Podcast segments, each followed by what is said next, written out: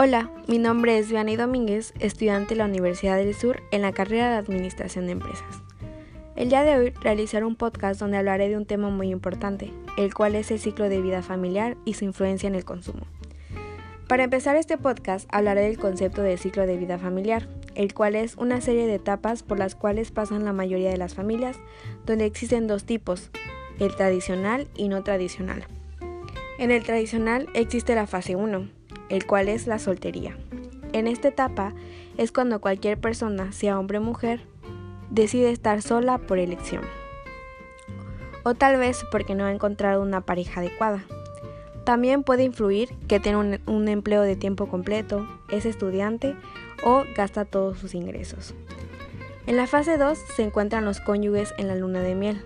La luna de miel comienza inmediatamente después del juramento matrimonial y continúa hasta la llegada del primer hijo. En la fase 3 es la paternidad, y es cuando una pareja tiene a su primer hijo. La fase de paternidad puede ser un tanto larga, la cual puede durar más de 20 años.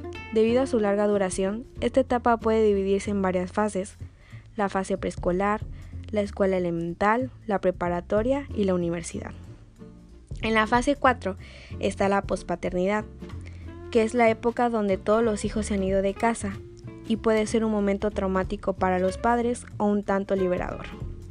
Aquí se puede presentar el nido vacío, donde es la oportunidad de hacer, de, hacer las cosas que no pudieron hacer los padres durante la, la, la estancia de sus hijos. En la fase 5 es la disolución.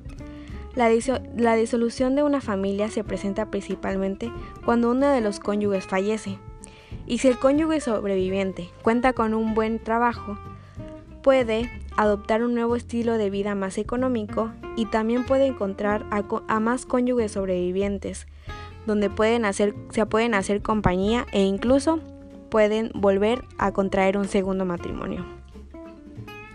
En el ciclo de vida familiar no tradicional existen las parejas sin hijos, los cuales deciden no tener hijos y pueden ser por dos causas. La primera es que han sido matrimonios tardados y la segunda es por el aumento de número de mujeres que se han dedicado al trabajo completo.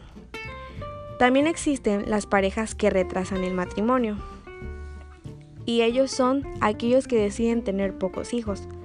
También existen las parejas que retrasan la llegada de su primer hijo hasta poco antes de los 30 años o después y son aquellas parejas que tienden a tener pocos hijos y eligen una mejor calidad de vida, ya que consideran que entre menos es más que suficiente.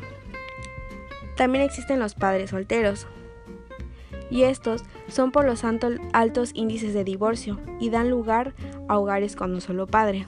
También existen la otra parte de padres solteros, que son hombres o mujeres jóvenes que no se encuentran casados y tienen a uno o varios hijos, y también se encuentra otra, otra tercera fase de padres solteros, que es una persona que no está casada y decide adoptar un hijo o varios.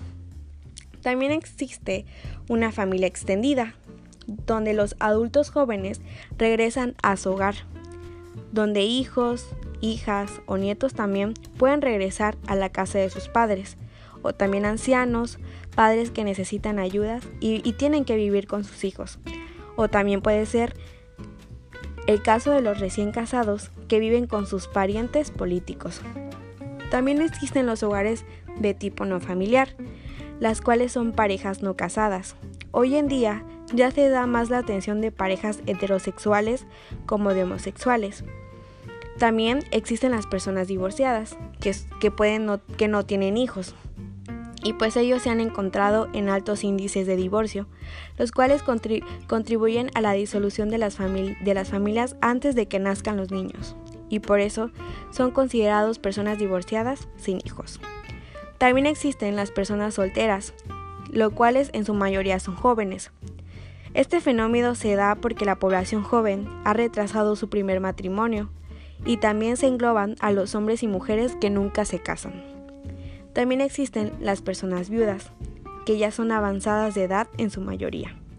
Se observa sobre todo en las mujeres, lo cual significa que hay hogares formados por personas solas de más de 75 años, los cuales destacan mujeres en, en general. Y por último, la familia es donde se empieza a formar los patrones de consumo. Es el lugar donde se aprende a consumir y se continúa reforzándose por años, ya que se considera que los niños optan por seguir el ejemplo de los padres. Esto sería todo. Sería la explicación de los dos tipos de ciclo de vida familiar, el tradicional y no tradicional. Espero me haya dado a entender y les guste este podcast. Nos vemos.